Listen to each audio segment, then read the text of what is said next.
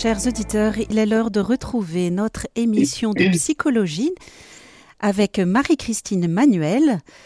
Le thème de son émission d'aujourd'hui sera l'emprise. Bonjour Marie-Christine Manuel. Oui, bonjour Laure et, bonjour aux auditeurs et auditrices. Je suis vraiment heureuse de vous retrouver. Et, surtout, merci, merci à Radio Maria, euh, voilà, de nous donner l'occasion de, de témoigner. Voilà. Voilà, Marie-Christine Manuel, la parole est à vous pour votre émission sur l'emprise.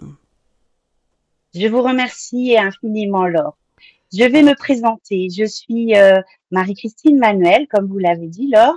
Je suis psychologue clinicienne à Marseille, membre de la P21, donc cette association nationale des psychologues catholiques.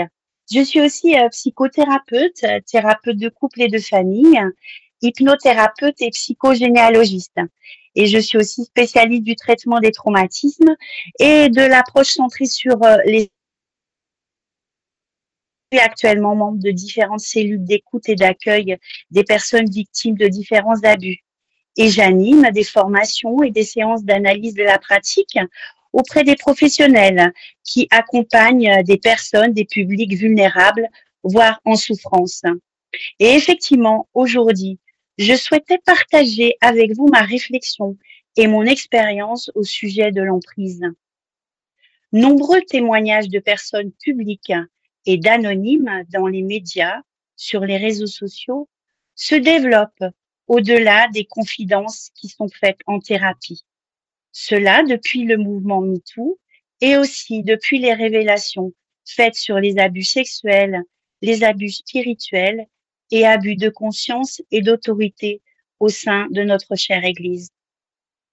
Ces témoignages mettent au grand jour les effets destructeurs de cette relation toxique et abusive, voire meurtrière qu'est l'emprise. Ce terme d'emprise est tiré de la psychanalyse et de la psychologie de l'enfant. Dans son développement, le petit enfant, à travers le jeu, peut se rendre maître de lui-même, de ses émotions et de ses pulsions. Il peut aussi, dans son imaginaire, se rendre maître du monde en s'appropriant des choses manipulables pour mieux supporter la réalité et ses difficultés. Je pense à Florian, qui, en consultation psychologique, met en prison tous les parents du monde car ils tuent leurs enfants. C'est ainsi que Florian révèle à sa façon les maltraitances qu'il subit au sein de sa famille. Lorsque l'enfant se raconte des histoires, lorsqu'il joue avec ses Playmobil, avec ses poupées, il apprend par la relation d'emprise à gérer ses émotions, sa colère, sa tristesse, sa joie. Il apprend ainsi à faire face à la réalité et surtout à s'y adapter. L'emprise est donc utile au développement psychologique de l'enfant. Mais l'emprise dont nous parlons est celle de la séduction, aspect que nous développerons tout à l'heure. Le terme d'emprise est désormais rentré dans le domaine du droit, dans le Code civil et le Code pénal depuis janvier 2020. Mais bien avant 2020, le terme de harcèlement moral est rentré dans le code pénal depuis 2015. Le harcèlement moral étant une des conséquences de la relation d'emprise. Mais c'est bien à la suite du Grenelle des violences faites aux femmes que le terme d'emprise est rentré dans le domaine du droit. Ainsi, Édouard Philippe, ancien Premier ministre, parlait à l'Assemblée nationale d'enfermement à l'air libre. Mais qu'est-ce que l'emprise exactement? L'emprise peut exister dans toute relation humaine et toute organisation créée par l'homme avec un compte H, que ce soit au travail, entre amis, en communauté, en institution hospitalière, dans la justice, l'éducation, le contexte médico-social, que ce soit dans le monde du sport, du spectacle et que ce soit aussi en famille. Être sous emprise, c'est d'abord déployer une quantité d'énergie mentale pour trouver la bonne réponse, pour faire des bons choix ou survivre tout simplement à la culpabilisation. Maude, séquestrée et maltraitée par ses parents jusqu'à 18 ans, disait J'étais une boule de terreur. Mon père était un gourou. Ma mère, sous son emprise, n'avait pas le droit de me donner de la tendresse. Être sous emprise, c'est aussi s'excuser platement, c'est rechercher le calme, c'est proposer une solution qui ne sera jamais la bonne, c'est être prise au piège. Carmen Maria, écrivaine américaine, témoigne dans son livre de l'emprise subie avec une femme. Elle écrit aussi un matin, je me réveille et ma compagne, avec son regard noir, me reproche de l'avoir bousculée dans son sommeil. Je passe brutalement du calme à la terreur. Je m'excuse et elle me rétorque. Tu es vraiment désolé Prouve-le-moi. L'emprise est donc la relation entre un manipulateur, une manipulatrice et sa victime. Pour le manipulateur, seul compte son propre monde mental, ses croyances, ses besoins, ses désirs. Les autres ne sont que des instruments et des obstacles. Le piège de l'emprise se crée quand un prédateur rencontre une victime. Il lui fait croire qu'il est l'amour incarné, la séduit et prend peu à peu possession d'elle. Tandis qu'elle s'attache à son manipulateur et se trouve finalement ligotée par ce lien d'attachement, la victime est en permanence sous hypnose, en transe hypnotique, en hypervigilance. Il suffit parfois d'un regard, d'un geste, d'une parole pour que la victime revienne vers son agresseur. Daniel, maintenant adulte, me confiait que lorsqu'il avait huit ans, son agresseur sexuel lui avait donné la première fois des bonbons qu'il aimait beaucoup. Chaque fois que cet agresseur lui montrait ses fameux bonbons, et malgré sa souffrance et malgré sa peur, Daniel le suivait avant d'être à nouveau agressé. Et puis il y a Catherine, ancienne religieuse, qui, séduite par son conseiller spirituel, enceinte, se retrouve obligée d'avorter par son évêque de l'école. Mais la plupart du temps, le manipulateur, aussi appelé prédateur, traite sa victime alors comme un objet méprisable qui n'a de valeur qu'à travers lui. Le piège se referme quand la victime commence à adhérer à cette image dégradée d'elle-même. Et si elle se révolte, elle est d'autant plus culpabilisée par son manipulateur. Florence parlait de sa merveilleuse lune de miel et qu'elle n'avait jamais connu un homme aussi prévenant, aussi gentil. J'étais sa princesse, sa reine, sa déesse, me disait-elle. Mais dès qu'ils ont été en couple, l'enfer a commencé par des petites remarques désobligeantes sur ma tenue, disait-elle, ma façon de faire la cuisine.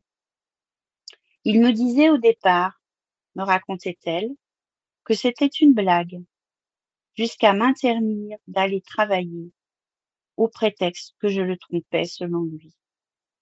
Et lorsque j'ai eu mon premier enfant, ça a empiré. Je ne pouvais plus rien faire. J'étais même disqualifiée devant mon propre enfant. La voie est libre pour sa destruction qu'il mène systématiquement sur tous les plans, physique, sexuel, affectif, intellectuel, relationnel, financier et social. Savez-vous qu'il existe cinq formes de violence? La violence physique, je te frappe, la violence sexuelle, je t'oblige à un rapport sexuel, la violence financière, je euh, te prends ta carte bleue et la violence administrative. Je ne réponds pas à tout ce que tu me demandes en termes de papier, en termes de déclaration d'impôts, etc., etc. L'OMS le dit bien, que la santé passe par trois dimensions. La santé physique, la santé mentale et la santé sociale. Et nous, chrétiens, nous pouvons nous tourner aussi sur cette dimension très importante qu'est la dimension spirituelle. Le manipulateur dévore le droit à l'intimité de sa victime. Il insiste sur le fait qu'il sait mieux que personne ce qui est bon pour elle. Dans le film Family Life, où Janice, jeune fille fragile, se retrouve très très fragilisée par les relations avec sa mère, qui lorsqu'elle veut un enfant, se trouve obligée, contrainte par ses parents d'avorter. Sa mère lui dit, je sais mieux que toi ce qui est bon pour toi. Le manipulateur fait naître chez la victime un sentiment de culpabilité. Avec tout ce que je fais pour toi, qui va se transformer en sentiment de honte, je ne suis pas à la hauteur, moi la victime, je suis méprisable. Je parle de la victime, mais dans cette période-là, très très douloureuse, la personne victime n'a même pas conscience d'être victime.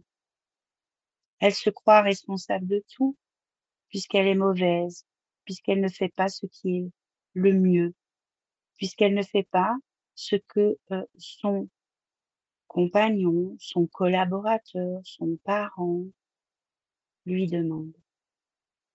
Peu à peu, l'identité de la victime s'efface. Le manipulateur crée et fait partager une vision déformée du monde qui oppose nous et les autres. Ne va pas chez tes parents. Ils t'ont fait du mal quand tu étais enfant.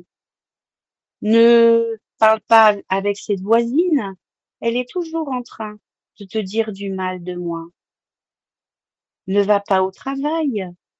Ils ont une mauvaise influence pour toi, tes collègues, parce qu'ils te disent de sortir, de rencontrer du monde.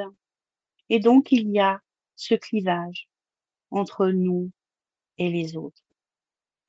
Mathieu, en dépression majeure, avait fait une tentative de suicide car sa chef de service, avec qui auparavant il s'entendait très bien, s'était mise à le harceler quotidiennement et à lui donner une charge de travail énorme depuis qu'il avait refusé de couvrir une faute de trop de sa chef. La victime ainsi est déresponsabilisée, enfermée dans un figement qui ne lui permet plus d'accéder à ses propres pensées et émotions. Parfois, ce traumatisme conduit la victime à finalement s'identifier à son prédateur. Il se met à faire partie d'elle dans un phénomène que l'on peut, pardon, comparer au syndrome de Stockholm. Marion, enfant de 10 ans, enlevée et séquestrée pendant deux ans par un jeune homme de 25 ans, s'est mise à séduire des victimes pour mieux les cambrioler. Elle était sous l'emprise de son manipulateur. On dit que l'emprise, c'est un meurtre psychique. Et ça constitue aussi un crime parfait, rarement dénoncé, encore plus rarement puni. Ce qui rend son évaluation chiffrée extrêmement compliqué. Tout juste pouvons-nous observer que c'est un phénomène fréquent, ce voyage en terreur ordinaire. Mais, au-delà d'une relation d'emprise, nous pouvons parler de système d'emprise, d'une organisation spécifique d'emprise. Et là, nous voyons que tout le monde, dans un groupe, dans une communauté, peut être concerné dans ce système d'emprise, au-delà de la victime et au-delà du manipulateur. La secte est l'exemple parfait d'un système d'emprise. Mais l'emprise, comme je l'ai déjà dit, existe aussi dans tous les secteurs, en entreprise, en couple, en famille dans les relations avec des personnes censées être soignantes. D'abord, dans un système d'emprise, il y a les personnes qui sont séduites et disent que ce personnage, comme un professeur d'université, a un vrai charisme et une intelligence hors du commun. Et il y a aussi, dans un système d'emprise, des personnes qui ne voient pas ou éventuellement ne veulent pas voir et qui, en communauté, invitent la victime pour son bien à se retrouver seule à seule en confession, alors que cette victime, celle-ci, fait un malaise avant chaque tête à tête. Et puisqu'elle fait un malaise, eh bien, il faut la soigner. Il faut qu'elle aille en thérapie parce que c'est elle qui a un problème. C'est elle qui est dépressive. C'est de sa faute si elle est en arrivée là. Mais aussi dans un système d'emprise, il y a des personnes qui s'identifient à leurs prédateurs, leurs manipulateurs, leurs gourous, après avoir été elles-mêmes victimes, comme cette mère subissant des violences conjugales qui menacent, humilient ou insultent ses enfants. Il y a aussi, dans un système d'emprise, bien sûr, les victimes qui sont enfermées dans leur souffrance et ne comprennent pas toujours ce qui leur arrive, comme cette jeune fille devenue anorexique après l'agression sexuelle du copain de son frère, celui-ci la menaçant de représailles si elle parlait, alors qu'au début de cette relation, ce jeune copain lui proposait de regarder un livre, de se rapprocher d'elle tout doucement, et ensuite de l'enfermer dans cette agression sexuelle. Tout le monde peut connaître l'emprise, car à certains moments de la vie, nous sommes tous susceptibles d'être vulnérables. Nous pouvons avoir besoin d'affection, d'être reconnus ou valorisés face à nos doutes. Quelquefois, nous cherchons même à nous rendre utiles auprès de quelqu'un perçu comme fragile ou suppléant d'un être charismatique. Chez le manipulateur, la manipulatrice, les origines de l'emprise viennent souvent des souffrances liées à son enfance, où eux-mêmes, elles-mêmes, ont pu être victimes d'emprise, voire de maltraitance. Mais cette souffrance est tellement capsulée, enfermée en profondeur, que le manipulateur, la manipulatrice, a peu souvent accès à sa propre souffrance. Qu'elle soit familiale, amoureuse, amicale ou bien professionnelle, l'emprise s'avère sournoise. Comment sortir de l'emprise? Sortir de l'emprise par la passe pardon, par la fissuration du modèle imposé par le prédateur Sortir de l'emprise, c'est d'abord accepter de l'être, en créant des petites brèches dans le système, en instaurant le doute et les prémices d'une évasion de pensée. Comme Patricia, venue dans un cadre professionnel, qui me racontait ce qu'elle vivait avec son compassion, son compagnon. Le fait même de lui avoir révélé qu'elle était sous emprise lui a ouvert les yeux et a ouvert une brèche dans sa façon de se regarder et de regarder la relation. Et elle a mis du temps pour pouvoir remarquer dans quel système elle se trouvait. Sortir de l'emprise, c'est aussi, par exemple, pendant une discussion, reprendre répondre à son interlocuteur, manipulateur, que c'est son point de vue et que vous en avez une autre. Sortir de l'emprise, c'est aussi ne pas chercher à se justifier ni à s'excuser. Sortir de l'emprise, c'est prendre de la distance, si c'est possible. Sortir de l'emprise, c'est non seulement s'éloigner, mais peut-être chercher des appuis extérieurs, que ce soit un médecin, que ce soit un catéchiste, que ce soit un collègue, que ce soit un membre d'une famille, que ce soit un prêtre, un conseiller spirituel, que ce soit aussi un psychologue ou un thérapeute. Mais sortir de l'emprise, c'est aussi comprendre les mécanismes du système d'emprise et les outils utilisés par le manipulateur ou la manipulatrice. Et si nous comprenons ces mécanismes-là, nous ne tomberons plus dans le piège. Le mécanisme est le suivant. Le rapprochement, la valorisation et donc la séduction, la prise en main de la vie de l'autre. C'est aussi commencer à faire des petites menaces jusqu'à mettre en acte ces menaces. C'est aussi dévaloriser, disqualifier et aussi isoler la personne de tout son environnement familial, social, professionnel.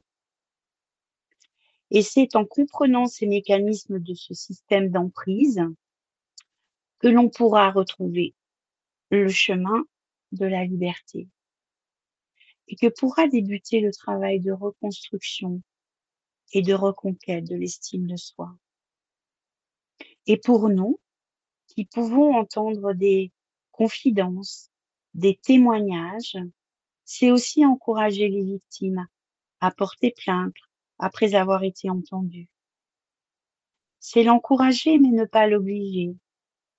C'est lui dire que nous sommes là, quoi qu'il arrive, et que nous respectons son chemin, son cheminement. Ainsi, il a fallu plusieurs hospitalisations sur plusieurs années avec ITT de plus de huit jours pour que Séverine finisse par porter plainte contre son compagnon violent et qu'elle s'en sépare. Il a fallu aussi à Stéphanie, à Stéphane, à Olivier, à Mia, à Maria de découvrir que son petit frère, sa petite sœur, son amie étaient elles-mêmes victimes pour que celle-ci puisse parler. Mais sortir de l'emprise prend beaucoup de temps, vraiment beaucoup de temps.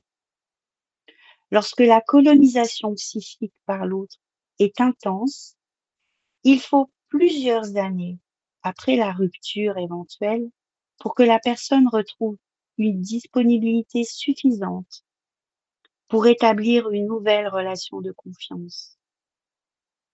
Je pense à Sébastien, qui après une séparation douloureuse, datant de plusieurs années, qui lui-même était encore sous l'emprise, puisqu'il avait peur des représailles de son ex-compagne. Il était encore sous le traumatisme de ce qu'il avait subi en termes de violence psychologique, de harcèlement moral. Il croyait la voir à chaque coin de rue. Il croyait la voir à chaque endroit où il pouvait être en société. Il avait peur. Et lorsque nous avons construit ensemble cette hypothèse qu'il était encore sous emprise, il fut soulagé, soulagé de comprendre que la distance physique ne suffisait pas, qu'il fallait aussi élaborer une distance psychologique.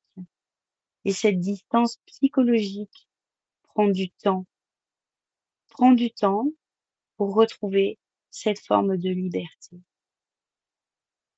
Chers auditeurs, nous reprenons notre émission avec Marie-Christine Manuel de psychologie, le thème étant l'emprise et nous avons le témoignage de Monique. Bonjour Monique.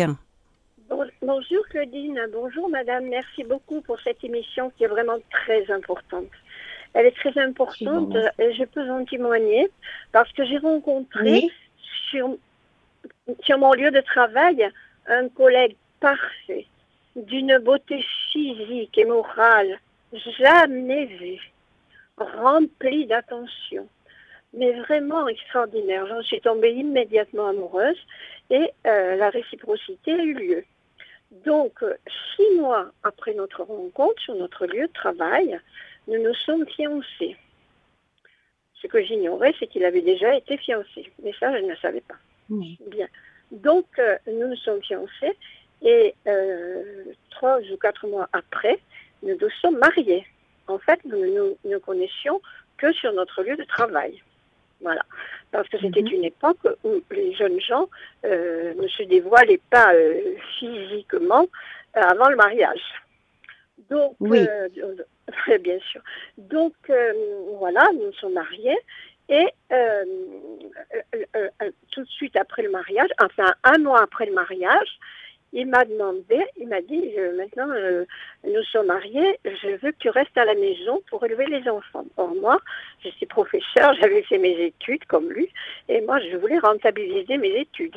Donc j'ai dit non, non depuis toujours je veux être enseignante, donc non, ça je ne veux pas. Bon, alors dans ces conditions, si tu veux continuer ton métier, eh bien tu vas verser ton traitement euh, à partir de, du mois, de ce mois-ci, la fin du mois, sur mon, sur, mon compte. Ah, je n'en revenais mhm. pas parce que, vous voyez, ça ne correspondait pas du tout à ce que j'avais cru comprendre de lui et, et j'ai été obligée de le faire. Et donc, ça, a commencé, ça a commencé ainsi. Nous avons eu un petit garçon qui, l'a traité de façon horrible en le piquant dans des chardons, des, comportements, mais vraiment psychopathes, incroyables, je n'en oui. pas. Et, ce qui s'est passé ensuite, eh bien, il a rencontré parmi les élèves une élève euh, dont il est tombé amoureux, et il m'a imposé dans le ménage euh, cette euh, élève, sa sœur, sa, mère et son, et son frère. J'avais déjà donc deux mm. petits-enfants. Nous avions déjà le petit garçon et la petite fille qui a suivi après. Et donc, je m'y suis opposée. Et alors là, ça a été l'enfer. Ça a été l'enfer, mais un enfer que je ne peux même pas décrire ici. Voilà, donc j'ai été obligée mm. de demander euh, la séparation et nous avons vécu euh, véritablement l'enfer. Mais après, lorsque, au bout de cinq ou six ans, lorsque la séparation a eu lieu, j'ai récupéré donc euh, mon traitement et c'est là que j'ai vu que j'avais été sous emprise pendant toutes ces années-là. Je ne m'en rendais pas compte. Ah oui, hmm. je ne m'en rendais pas compte, madame. En tout cas, je voulais vous remercier infiniment, Monique, pour votre témoignage qui me touche euh, vraiment parce que euh, d'abord, de témoigner, c'est montrer que vous avez dépassé une dimension très importante. C'est ne pas avoir honte de ce que vous avez vécu en étant sous emprise. Et ça, c'est très important. Il m'a fallu longtemps, madame. Il m'a fallu 12 ans, 13 ans pour récupérer. Ah oui, j'étais, j'avais perdu 15 kilos et j'étais déjà très mince. Ça a été terrible, madame, terrible. Les répercussions et, et, sur mon petit garçon, terrible aussi. Hein. Oui. Et, et, et, comment vous avez réussi à prendre conscience euh, de l'emprise? Parce que effectivement, cette emprise a été catastrophique, a été destructrice, comme vous l'avez dit hein, euh, très précisément. Mais comment vous avez réussi justement à, dépasser ce cas pour dire là, il y a un problème, euh, il faut que je m'écoute, qu'est-ce qui se passe? Qu'est-ce eh qui a permis ce déclic si c'est pour et, je vais vous dire, oui. lorsqu'il m'a imposé dans le ménage tous les week-ends, cette jeune fille de 18 ans, de, oui, de 18 ans, à l'époque la majorité était à 21 ans, donc, euh, cette jeune fille de 18 ans, avec sa mère et son frère. Le père était mort. Je suppose que s'il y avait eu un père, euh, cette histoire ne se serait pas passée. Bon, il y en aurait eu sûrement une autre, parce qu'on ne change pas les gens. Mm. Mais je l'ai découvert cette emprise, j'ai commencé à la découvrir lorsque euh, lorsqu'il m'a demandé de virer mon traitement sur son compte. Et je n'avais pas un centime. Et lorsque j'ai voulu, lorsque nous avons une autre petite fille, que j'ai voulu lui acheter une petite robe, il m'a dit non, il mettra les pantalons de son frère. Et, et, ben, j'ai dit, mais je veux lui acheter une petite Ah non, non, non, non. Et c'est lui qui avait l'argent, je n'avais rien. J'ai voulu passer mon permis de conduire, elle m'a dit non, tu ne conduiras jamais. Moi, je conduis, tu n'as pas besoin d'avoir ton permis. Et donc, c'est lorsqu'il a été parti ensuite, lorsqu'il demandé la séparation, euh, je vous dis 4 ou 5 ans, mais que j'ai vécu cet enfer, et mes enfants pareil, eh bien, euh, c'est là que je me suis rendu compte que j'avais épousé un homme, euh, un homme terrible, un, homme terrible, mais qui cachait personne. Au lycée, c'était pareil, tout le monde le prenait au, départ pour, pour la huitième merveille du monde, parce qu'il avait tout de positif en lui. Il avait la beauté physique, il avait la beauté morale apparente, il avait tout pour lui. Tout, tout, tout. Et en fait, euh, euh, vous voyez, il ne faut pas se fier aux apparences du tout, du tout, du tout. Et, à la maison, c'était l'enfer. C'était le paradis au départ, et, et l'enfer est très vite arrivé, très vite arrivé. Voilà. Et donc, je me suis, il m'a fallu des années et des années après pour me rendre compte, effectivement, que, que, j'étais sous emprise. Et, et mes enfants mm. sont redevenus non. Mais mon fils euh, a été marqué, il le sera jusqu'à jusqu'à son dernier jour. Ah voilà. Et donc, on ne s'en rend pas compte parce que ces gens-là cachent tout sous un aspect euh, idyllique. Ah oui, c'est la perfection c'est vraiment la perfection. Mm. Au départ, c'est la perfection. Vous pensez véritablement avoir rencontré le prince charmant. Et, après, c'est diable. Voilà. Oui, oui c'est ça. Vous expliquez bien que vous avez été séduite et cette séduction a, provoqué bah, cet attachement profond. Euh, ah oui, c'est tout à fait. Et, je l'aime toujours. Euh, alors, non. Ah oui, après, oui.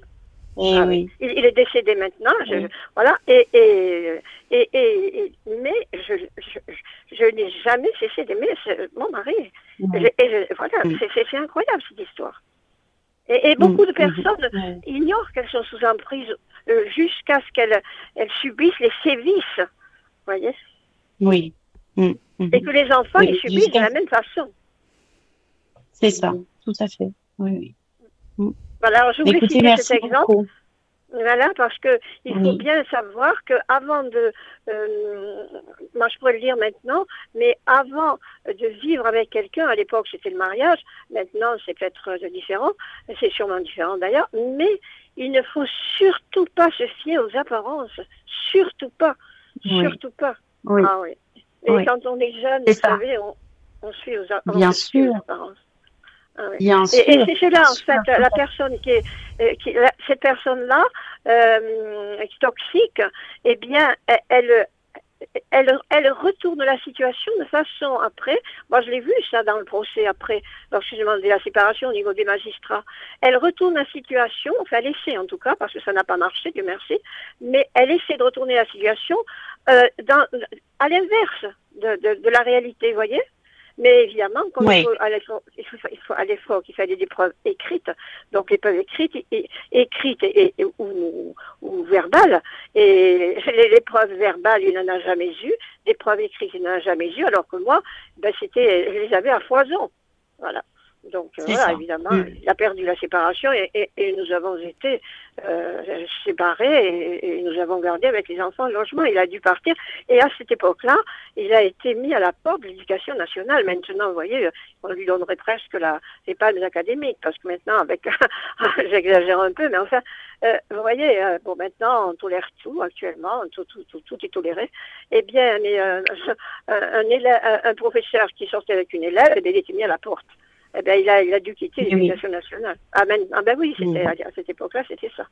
Voilà, enfin voilà, je voulais témoigner de, de, de, du fait que la perfection apparente peut cacher euh, euh, quelque chose de diabolique.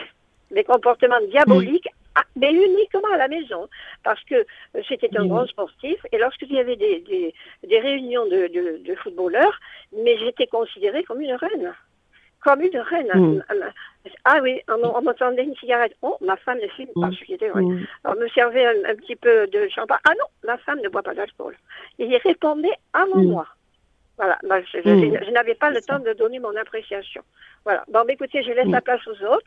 je vous remercie beaucoup, merci madame. beaucoup, Monique. Mais, et que tout le monde se méfie. Il ne faut pas se fier aux apparences, faites très attention. Merci, Monique, pour votre témoignage. Au revoir, merci. Merci beaucoup. Voilà, Marie-Christine, moi je voulais vous demander, vous poser une petite question. Euh, je voulais savoir si les personnes euh, qui sont sous emprise, euh, de temps en temps, sont dans le déni. Est-ce qu'il est difficile de leur montrer justement qu'elles sont manipulées? Est-ce qu'il y a un phénomène de déni fréquent chez ces personnes? Alors oui, il peut y avoir un déni, voire ce qu'on appelle plutôt une dénégation, c'est-à-dire de ne pas vouloir voir ce qui se passe parce que les personnes justement sont attachées. Comme l'a très bien dit Monique, elle était amoureuse. Et donc dans la balance, c'est souvent compliqué de dépasser ce déni, cette dénégation, pour dire ben voilà, je comme je l'aime et que de toute façon c'est de ma faute, eh bien, euh, l'autre n'est pas le manipulateur, la manipulatrice. Euh, il m'aime à sa façon, et moi je vais, euh, puisqu'il souffre aussi. Quelquefois, le manipulateur, la manipulatrice peut utiliser cette arme-là, qui est de dire ah oui, mais si tu vas avec tes amis, tu me laisses tout seul. si tu tu vas voir tes parents, ben, finalement tu aimes mieux tes parents que moi, etc.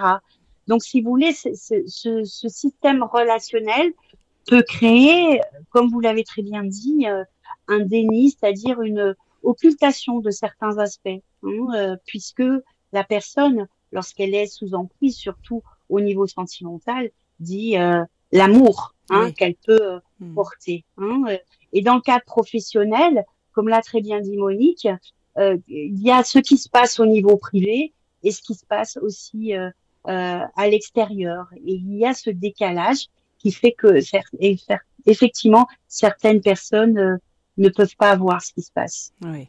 Ça prend du temps. Mm. Tout à fait. J'imagine que c'est un long processus de reconstruction après et de reprise de confiance en soi qui doit être vraiment difficile et long.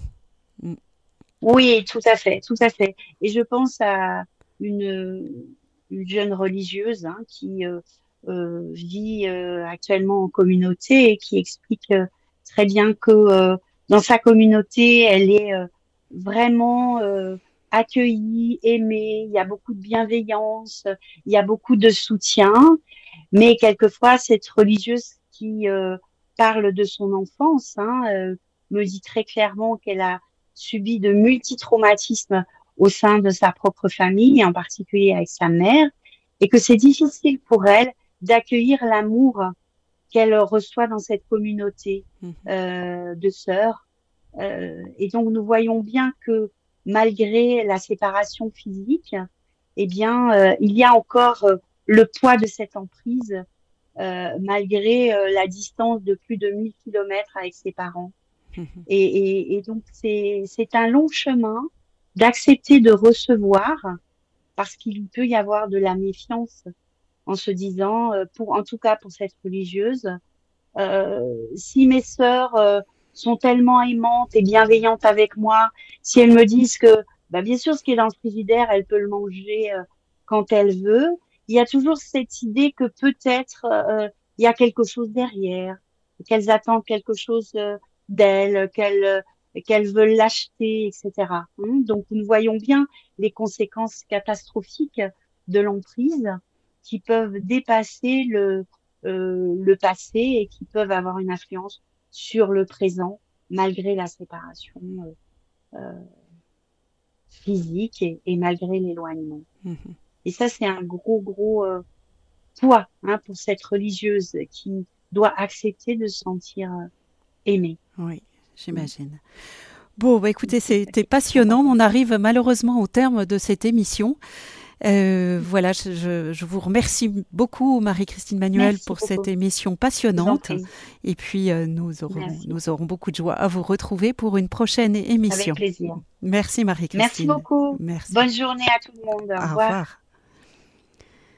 Voilà, chers auditeurs, c'était donc l'émission de Marie-Christine Manuel de psychologie et le thème était l'emprise. Vous pouvez retrouver cette émission sur notre site internet radiomaria.fr ou sur notre application Radio Maria Play.